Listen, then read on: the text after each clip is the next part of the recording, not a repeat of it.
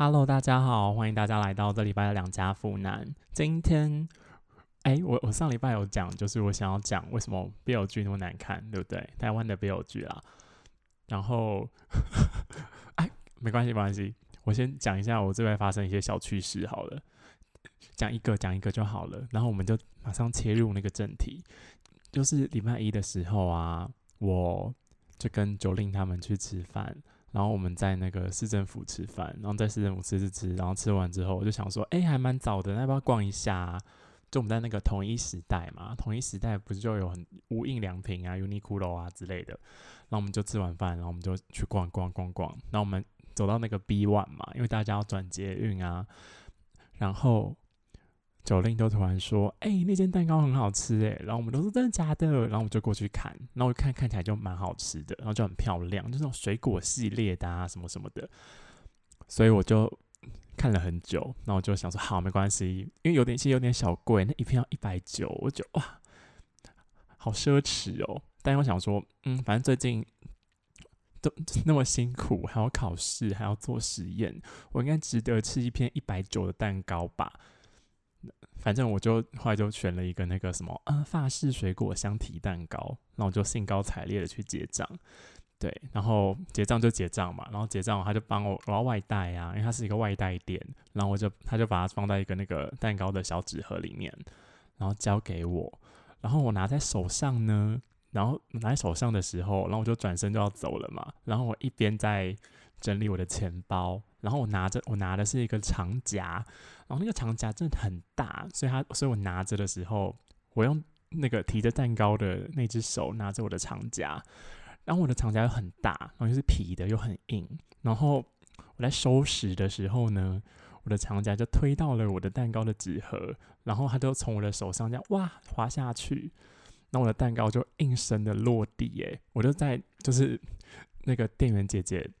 把蛋糕交给我，就说：“哦，三十分钟内要冰冰箱哦。”然后说：“好，谢谢。”之后，然后大概过了大概三秒钟，就三秒钟，我一转身，那我的长夹就把我蛋糕从我的手指推落，然后我的蛋糕就整个应声落地。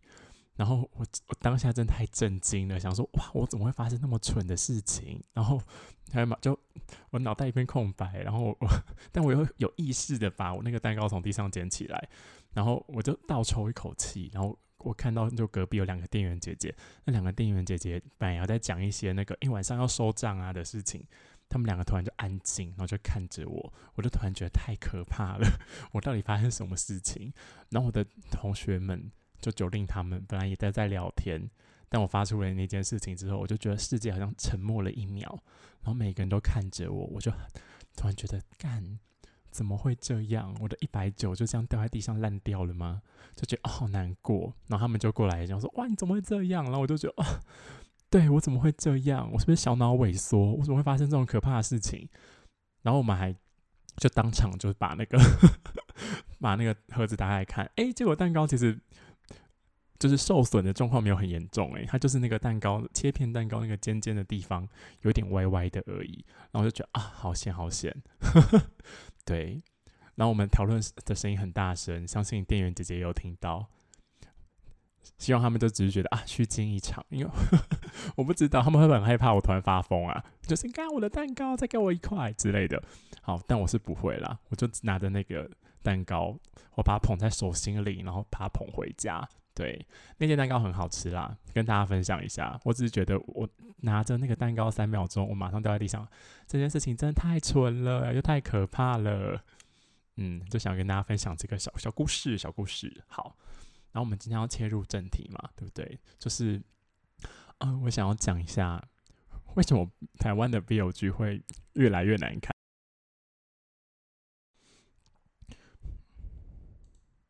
我我我会说它越来越难看，就是因为我真的有觉得它曾经有好看过。对我觉得好看的那那那个剧集是《越界》，就是 Line TV 它有一个 BL 剧的系列叫《History》啊，然后它现在拍好像拍到《History》四，然后现在正在播，然后我还没看，对，因为我想 看一下那个大家的反应，我在想说，嗯，要不要去看？因为要是太难看，我真会看到生气。对，因为我不想要买会员，还很难看。好，然后反正我觉得好看那一届那那一季是 History 三，然后它里面有一个剧集叫《越界》，然后它是一个关于打排球的故事。然后我觉得他那时候演员也选的比较好，是卢彦泽跟范少勋，他们就真的比较会演。对，然后那个剧本我觉得也写的很好，就算平铺直叙，但我都觉得，因为他们演的很好，然后那个剧情也拿捏的很好，所以一切就觉得很顺。对我那时候，因为 BL 剧难看的真的很多，我不是说台湾，我觉得国日本也很多很多很怪的，然后日本、韩国啊哪里哪里都有拍过，然后。我觉得 BL 剧我以前都是很低标准，因为很多那种 BL 漫画改编的那种电影啊，什么什么的，有一些真的很怪，就看着就想说，为什么跟原作 那让我的感觉差那么多？对，所以我其实对 BL 剧的标准很低，我就觉得要是我看完可以顺顺这样看下去，然后反正有一点小感动的话，我就会觉得很好看。对，反正越界就让我有这样的感觉。然后可是之后呢，因为越界就拍的就蛮好的。然后就就有一阵子就很红嘛，然后 Line TV 可能赚了一些钱呐，他后来就拍往下拍了一一一个剧集叫叫圈套，哎，圈套开始就走下坡喽，真的很怪。对我就想说怎么会？因为都不是都差不多，就是那个编剧都差不多啊，导演不就那几个人嘛，就怎么会突然差很多？虽然他们两个导演是不一样的啦。然后圈套，我今天也想要讨论圈套，对，为什么圈套我会觉得？很怪，好了，一一一直觉得好像讲不好看，太没礼貌。我讲说很怪，好了，嗯，反正不然我我觉得大家应该都没有看过全全套吗？哎，反正我可以跟一些没有看过全套人简介一下，就是这些故事在演什么哈，嗯，因为他也播出蛮久了，讲一下应该不会死吧？不可能有人先说说我被我剧透他吧？好，反正就是越界。就上一他的上一个剧集《越界》是一个校园爱情故事嘛，就他们都是一个反正就是一个高中排球队的人嘛，然后他们在里面干巴拉巴拉，然后还谈恋爱啊什么什么的。然后圈套呢，则是它是一个警匪片，对，它是一个黑道老大跟警察的故事。黑道老大跟警察的这个设定啊，就是在。BL 漫画跟 BL 小说里面，其实其实蛮常见的，就是某一个特定类型的感觉啦。对啊，就就是一个类型片，对我在我心中就是 BL 世界的类型片的感觉。然后这个设定就是也其实也没有很新颖啊，对，只是在就是把它真人化，就是把它演成一个剧里面，可能算是比较新一点点嘛。嗯，然后我对这部戏一开始的期待蛮高的，因为是徐君浩，因为。里面有一个演员是徐君浩，然后徐君浩，我我就有看过他别的戏，我就觉得好像也蛮好的，对。但后来我就对这部戏就有点小失望，然后小失望的原因，我觉得很大的一部分是剧本的问题，不是演员的问题。我觉得他跟吴承阳演的都还算可以。嗯，好，我废话真好多，我先介绍一下全套这个故事哈。反正他都是在说呢，有一个警察叫孟少飞，然后是徐俊浩演的。然后有一个黑道老大叫唐毅，然后是吴承阳演的。然后呢，嗯，哇，失大失忆哈。然后，然后孟少飞在追一个四年前的案子，然后那个案子是一个谋杀案，就是那个案子里面有两个人死掉了，然后唐毅重伤在那个案子里面，然后里面其中有一个死掉的是孟少飞的长官，然后他他很喜欢他的长官。他长官对他很好，他就很敬爱他，所以长官死掉，他就一直很没有办法接受，他就一直很想破那个四年前的案子，所以，所以他又会觉得说，哎，唐毅那个时候根本就在那个案发现场，然后重伤，他一定知道一些什么，然后他就要去追，想要追出四年前案子的真相，然后他就会去一直就要去接近那个唐毅嘛，对，然后一直接近唐毅，一直一直接近唐毅，一直接近唐毅，然后唐毅都觉得他很烦。然后，哎，结果就他就这样一这样一直很疯狂的去，呃，去去接近唐毅啊，就想要从他那边得到一些什么情报啊，什么巴拉巴拉的。然后，哇，好失忆，好失忆。然后嘞，我想想看，我明明昨天还复习过啊，我怎么会现在马上全部忘记啊？哦，反正四年之后，反正又又有那个就是黑道世界的别的人。就别的那个大佬就回来嘛，然后四年前的事件好像跟那个大佬有关，然后唐毅其实因为那个那个四年前的事件里面啊，有一个死掉的人是唐毅的养父，对，就是上一代的那个黑道的老大。然后，所以，所以他们两个其实就，他们两个一个人想要报仇，一个人想要得到真相，然后他们两个的命运就这样交织在一起。对，然后我觉得乍听之下会觉得这这故事其实设定就是主线其实还可以的。我觉得。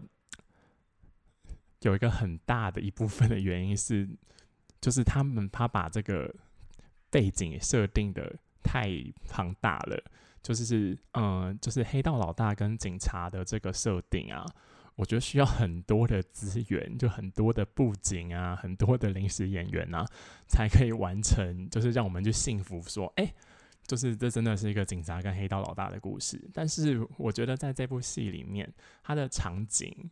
就是感觉就是钱花的有点少，对，就会感受不到就是黑道老大的那种气派的感觉。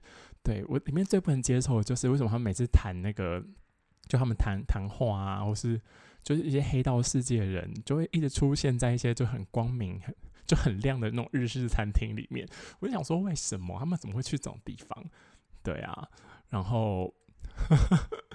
哎，然后那部戏他们就很常在餐厅拍，餐厅就是有一些餐厅的戏嘛。哎，那东西看起来都非常之难吃，哎，我就一直 一直很不懂，就想说，哎，为什么？为什么里面东西看起来都非常之难吃？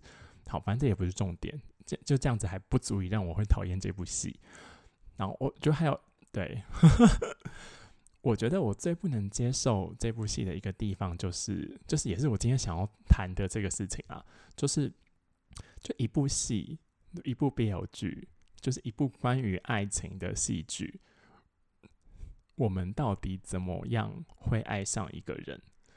对，因为我就想说，就是戏剧啊，它这个它是一个表演嘛，它是一个嗯娱乐作品，就是它是它会希望可以得到观众的投射嘛，就是我们会觉得一部作品好，一定是我从里面看到了自己的某一个部分嘛，对不对？好。所以我就觉得，就是这种就是有关于爱情的的作品啊，里面应该要有一些部分是让我们可以投射的。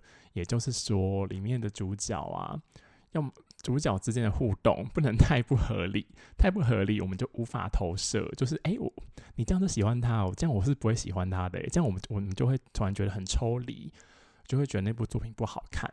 对，所以我今天要设定的一个主题就是：哎，为什么台湾的 BL 剧？会开始越来越不好看，我就觉得他就是他没有办法处理好一个很基本的问题，就是爱上一个人的动机到底是什么？我们怎么样会爱上一个人？对，就是我们怎么样会爱上一个人呢？我们大家就是反躬自省吼，我们反求诸己，就是我我会爱上一个人，一定我我心中觉得好像大概只有两种选项，第一第一个选项就是日一见钟情嘛，对不对？一见钟情，算很多人都说世界上有一见钟情这件事情吗？我觉得 maybe 有，对，就是如果你爱上一个人的动机是一见钟情的话，我反而好像也可以接受，对。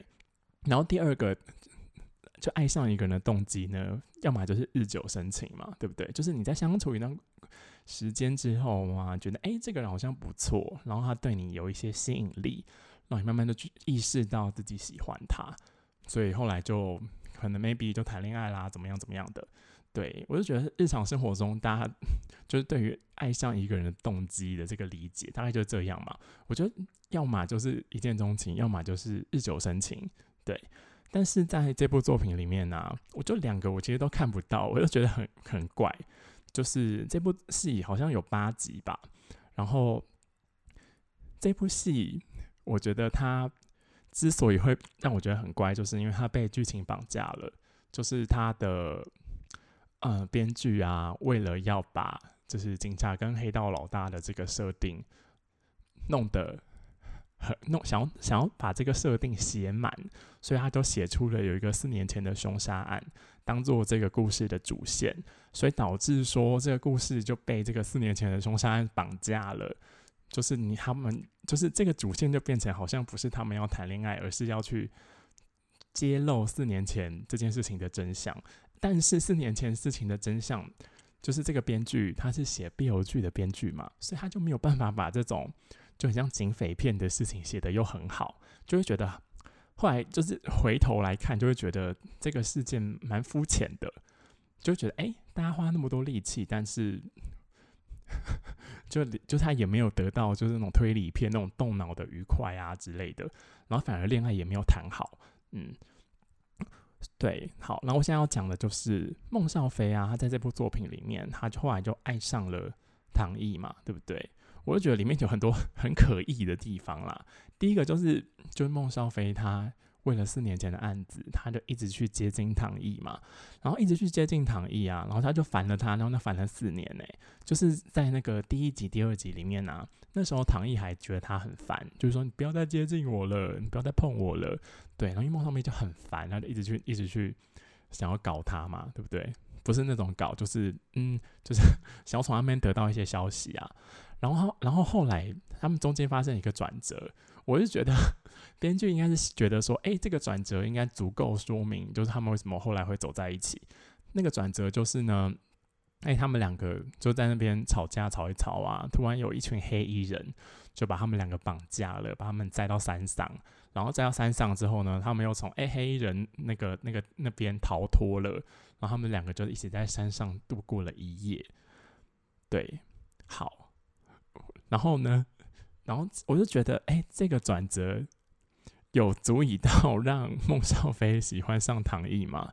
因为从他们从那个山上下来之后啊，然后孟少飞对他的感情，孟少飞就好像突然发现说，哎，自己喜欢他，就这个速度很快，这速度之快，快到我就觉得很不合理。对，因为孟少飞，我觉得第一个就是孟少飞是一个警察，警察。爱上黑道老大，他不会被他的道德绑架吗？对我没有在说，就是诶，警察爱上黑道老大这件事情不合理。我觉得不合理的是，警察那么快的就爱上了黑道老大。对，然后第二个就是，如果就算我们我们放弃掉黑道老大跟警察的这个设定，爱上同性的这件事情，真的也不需要思考一下吗？对啊，就是因为里面有一段，我就觉得很怪，就是。嗯，反正他们就从山上下来了嘛。然后有一次呢，孟少飞就出任务呢，他们就卧底到一间酒吧。然后呢，那个酒吧的老板跟唐毅就在那边卿卿我我。然后那个时候呢，孟少飞就吃醋了。对，孟少飞就吃醋了，而且他吃醋的表现很明显，我会觉得很怪。对，因为我会觉得，要是是我来写这个剧本的话，就是。嗯，孟少飞是一个警察，然后前面也没有提到他喜欢男人，然后呢，他的生命中突然出现了一个男人，他好像觉得对他有一个莫名的吸引力，那个时候他应该还不会觉得那是一种喜欢吧，对吧？我相信就是哎，大家因为有听过很多那种直男后来怎么掰弯的那种故事啊，对，大家一定会就是他们都会经过有一个思考期，就是。他们要先追求自我认知嘛，就是哎，我以前喜欢女生，为什么我现在突然喜欢男生？我现在喜欢男生是一个正常的事情吗？对我就觉得这件事情，这应该是是人应该就会思考一下的这件事情吧？对啊。但是在那个场景里面，孟少飞他的表现是他马上就吃醋，对我就觉得马上就吃醋这件事情超怪的。我觉得正常应该是他看到了。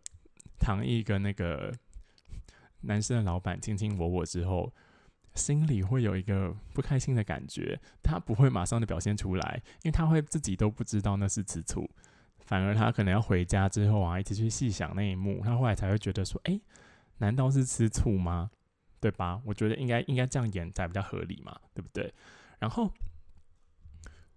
我觉得，反正我觉得那部戏很怪的一个地方，就是孟少飞对唐毅的好感上升的太快，但是又没有前面又没有把他的那个动机铺陈的很清楚，因为这这些事情都在四集以内就发生了，我觉得嗯太快了，对你你好像不会那么快就喜欢一个人呢，对啊，而且你前面都一直觉得他是一个大坏蛋，然后你后来就只是经过了一个晚上，你突然就觉得他超好，我爱他，就觉得。这转折好像就是没有办法接受。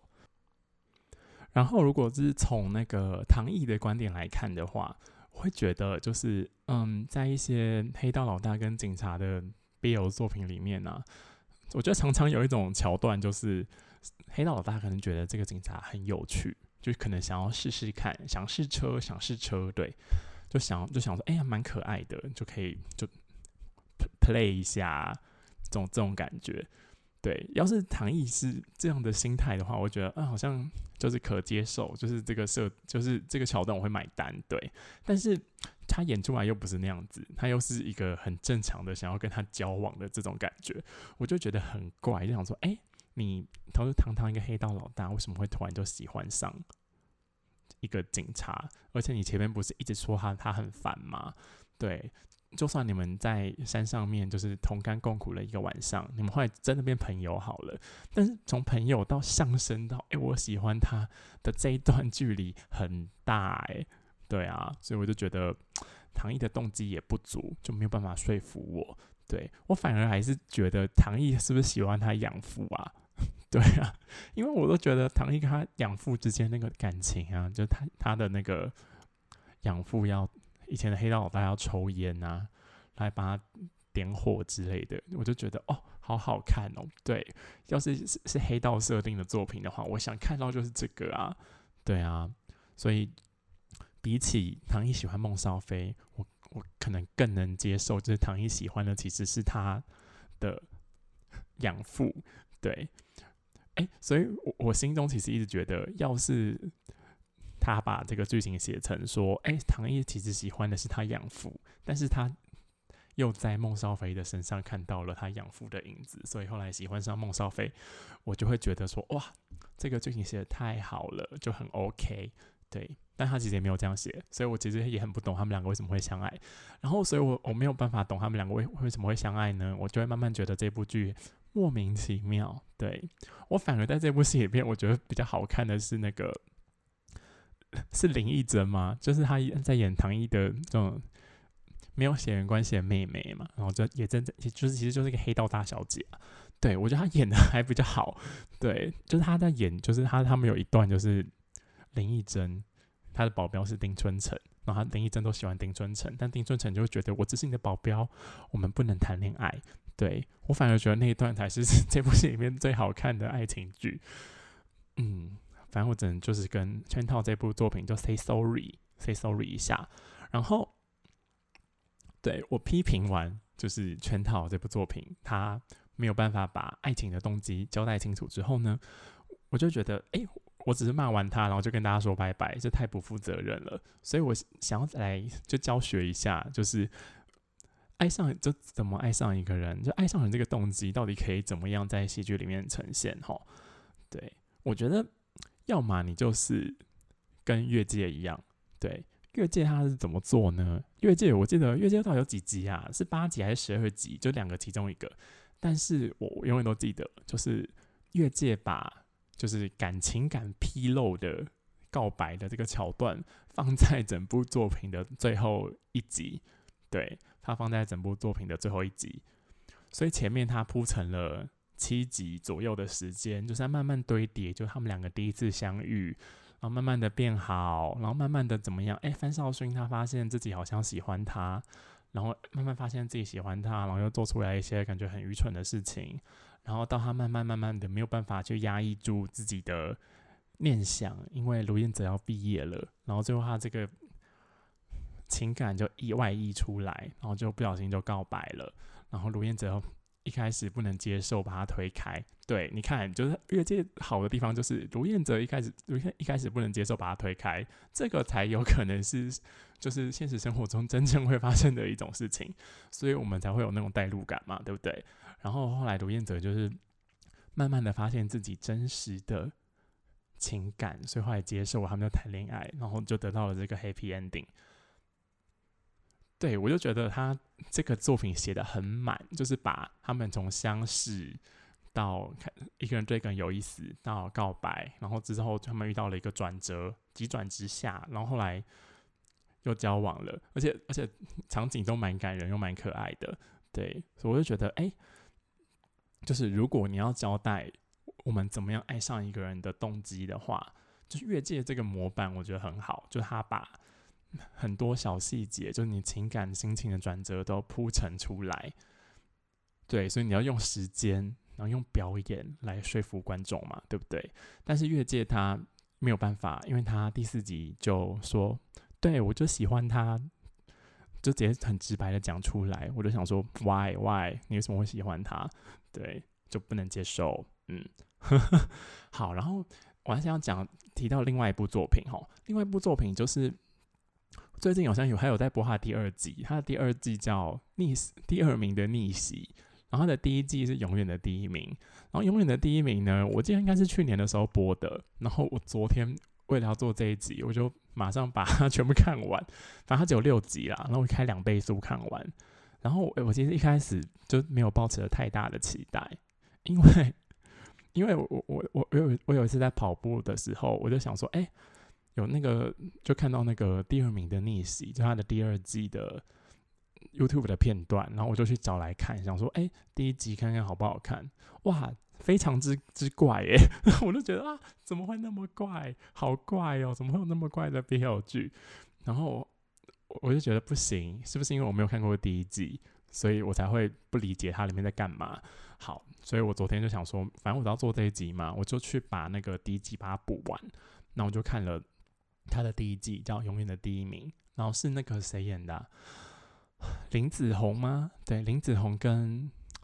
哇，忘记了，忘记另外一个男生叫什么名字了。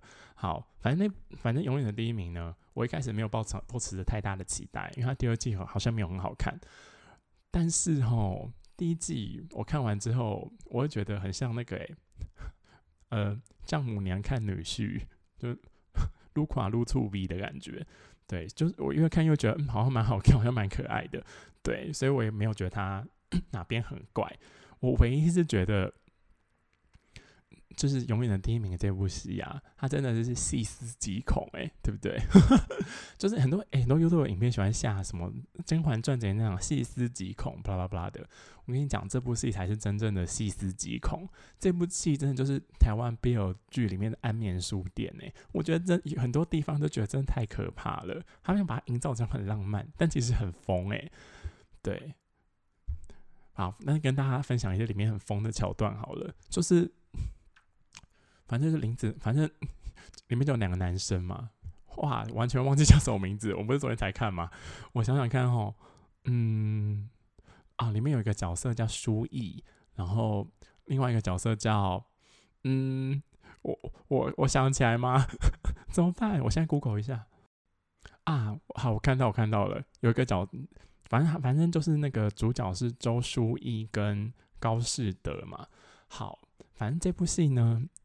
里面有很怪的一点，就是，哎，周书毅他的青梅竹马，他喜欢的，他暗恋的一个女生，其实喜欢的是他们的青梅竹马，对。然后周书毅就觉得很难过，然后他就在游泳池哭，然后就讲一些说为什么他们喜欢他，不喜欢我的这句话，哎，然后高士德看就就发现了他在游泳池那边哭，然后呢，哎，正常人看到就是。哎，有一个人在泳池那边哭，然后他可能是你的朋友，会会做什么事情呢？是不是应该要去安慰人家，或者是假装没看到我就走就好了？那你知道高士德做什么事情吗？他拿出手机录影，哎，我觉得拿出手机录影超怪的，超像疯子的，超像跟踪狂的。为什么要拿手机录人家哭，然后讲一些那个话？然后他后来用那个。影片威胁他，就说：“哎，你要来当我的书童，不然我就把这个影片传给你的青梅竹马，怎么样？怎么样的？”我觉得，干太怪了。虽然他想要营造的好像很浪漫，但其实超怪。对，然后还有一个，里面有一个桥段，我也觉得很荒唐，就很可怕的，就是，然后他们好像就玩一些那种夜教啊、大地游戏啊，玩在学校里面，然后呢？他们就到一个房间里面，到保健室里面之后，哎，他们就出不去了，因为那个门锁被拆掉了。对，然后周书义是周书义，就他就一拉，然后那个门锁就掉了，他们就走不出了那个保健室了。然后，哎，大家知道为什么那个门锁会掉吗？因为高士德 在那个活动之前偷偷的把门锁弄坏，然后他又骗周书义跟他一起进去，然后让周书义把那个门锁拔掉，他们两个就出不去那一间了。超怪的，超像疯子的，超像安眠书店的，我就觉得怎么会这样？然后他他的那个背景音乐还很喜欢用那一首钢琴啊，然后弄得好像很浪漫，但但细思极恐。对，大家去看，大家去看这部，我就可以看一下。你看二倍速看，就觉得好像蛮好看的，而且就很多地方都觉得很怪。拜托不要跟他交，就是拜托周淑怡不要要是有世人之名，就不要跟高士德交往，因为高士德感觉就是疯子。对。好，Anyway，好，我今天想要讲的是那个就喜欢上一个人的动机嘛。然后喜欢上一个人动机呢，在《永远的第一名》这部作品里面，他其实很轻描淡写。对他虽然是他的设定是说，就是哎，高士德在小学五年级的时候啊，他的嗯父亲父母离异呀，然后就很难接受说，哎，什么他的爸爸会离开他们。然后那时候他就遇到了周淑怡，然后周淑怡看到他在哭呢，然后就说。就安慰他，然后就说：“哎，没关系啦，我当你爸啊什么的。”然后高士导航就觉得哇，被救赎了，对。然后就是因为因为这件事情，然后所以高士德就喜欢周淑怡，喜欢到周淑怡念大四了，所以大概过了嗯，哎十几年，对他十几年都很喜欢周淑怡，对。然后这个设定我其实 没有很买账，我就想说，嗯，这件事情真真。真有可能可能吗？对，但是我觉得 anyway 就是这件事情它不是当下发生的嘛，对不对？就是嗯，这部戏的第一集开始的时候，高士德就喜欢周淑怡了，因为第一集开始的时候他们就已经是大学生了，所以高士德记得出现的那个身份就是他是喜欢周淑怡的，他第一集就是喜欢的，我觉得。我觉得第一集就是喜欢的，然后后面的事情才会一切都变得很合理，因为反正你就喜欢嘛，反正所以后来相处之后，叭叭叭，我就觉得，反正你就喜欢呐，所以我就 OK，就觉得好像可以买单。但是圈套里面，我之所以不能买单的原因，就是第一集的时候他们两个其实是互相讨厌的，他们根本就没有互相喜欢，对，但他们。对，反正就是这样。我觉得，要么你就是跟越界一样，你花很长的篇幅去铺陈两个人遇到之后发生了什么事情，为什么最后会走在一起；要么就是你跟永远的第一名一样，你第一集就直接直截了当的，就是哎，A 就是喜欢 B。对，对我就想到那个啊，就是前阵子很红的那个，嗯，如果三十岁还是处男的话，似乎会成为魔法师的那部 BL 日剧，他的他。前面也他那个哎，忘记突然忘记了，我那时候明明都一直觉得很好看。那那哎，会魔法那个是安达，然后另外一个是谁啊？反正突然想不起来哎。我我要再 Google 一次。好，我查到了，我查到了，就是如果三十岁还是处男的话，似乎会成为魔法师。他他们的前面大概一二集的时候。是不是安达清就用他他他的魔法，就是他可以听到人家的心里想什么嘛？他听到人家心里想什么的时候，他就听到了黑泽喜欢他，对不对？所以是不是黑泽出场的时候，他就是喜欢安达清的？所以前面的那些事情，其实就就觉得 never never mind，对。所以我就觉得，就是嗯，你的变偶剧里面，你想要交代。清楚，不是你想要交代清楚，是你应该要交代清楚，就是爱情这件事情到底是怎么发生的，就是我他他为什么之所以会怎么样爱上一个人，这样我们才会有足够的代入感呢，或是我们才可以被说服嘛？就是哎，好啦，他喜欢他好像是蛮合理的，要么就是哎第一集的时候他就是喜欢他的，要么就是你花很多时间把它铺陈的很清楚，然后再来再来的话，我觉得你也可以就是。哎，借鉴 BL 漫画，BL 漫画会会怎么做呢？BL 漫画，我觉得有些做法啦。我觉得第一种做法就是不要交代，你一开始他们两个都在交往，我觉得这也是也是一个可能的做法。只是不知道为什么 BL 剧好像都不会这样演诶，就很少你出来的时候就是他们两个就已经谈恋爱了，之后来会发生一些巴拉巴拉的事情，然后怎么样怎么样有第三者啊，巴拉巴拉，好像大家好像没有喜欢看，大家好像 没有喜欢。拍这种片子是不是？好吧。然后第二种就是比较慢的慢方法吼，就是怦然心动格。对，大家有没有看过一些那种？哎，那部叫什么？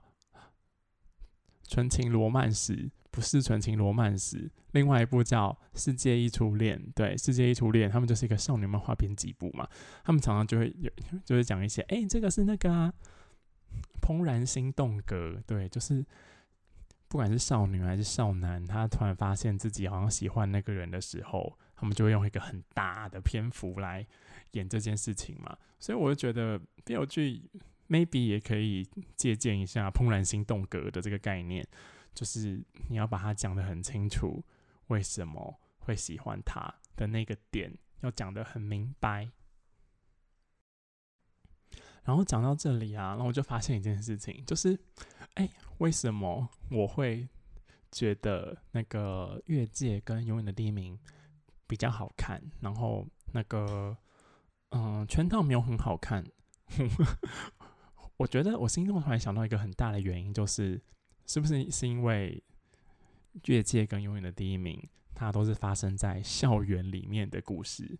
对，因为校园，我觉得校园这个地域性，它就提供了里面角色有足够的相处时间跟一起发生的事件嘛，对不对？但是圈套他们两个都是成年人了，他们都是社会人士了，一个是黑道老大，一个是警察，对他们好像就比较没有那么多。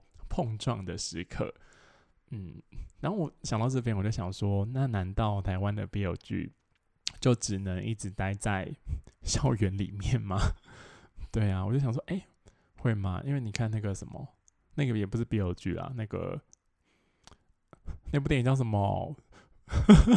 想不起来，刻在你心底的名字啦，刻在你心底的名字，它也是一个就是校园的同志电影嘛。对啊，我就觉得，哎。难道都只能发生在校园里面吗？我觉得其实应该也不是。我我觉得反而就是人不能太贪心，你不能拍完一个校园电影之后，你不是拍完一个那个校园 BL 剧，然后觉得好像蛮好看之后，你马上就跳到那个金沙跟黑道老大。我觉得可以先从职场开始拍吧，因为职场毕竟同事之间也是一个，就是有蛮长相处时间，然后也会一起遇到很多事件。我就觉得感觉好像。也蛮 容易的嘛，我觉得在故事的铺陈啊，跟角色的设定上面比较容易的一种设定啦。对啊，好，我今天想要分享的事情大概就到这边。如果喜欢我的 podcast，记得订阅，然后给我五星好评，只有五颗星，五颗星以下的话，你就在心中默念一下，然后也不用给我打星星，没关系。然后，嗯。哎，大家可以就是 追踪一下我的 IG，对，反正就放在那个嘛资讯栏里面。好，我要赶着出门去吃饭了，大家拜拜，我们下礼拜见。然后下礼拜要讲什么呢？如果我去看了邱泽跟徐伟宁的那个新电影的话，我可能会讲那个新电影。但是呢，我那么爱拖拖拉拉，我爱姨良那部电影到现在他都可能都都下档了，我都还没有去看，所以我也不知道下礼拜到底可不可以讲到那部电影。要是没有的话，我们再看看要讲什么。好，这礼拜的两家富男就到此为止，大家拜拜，拜拜。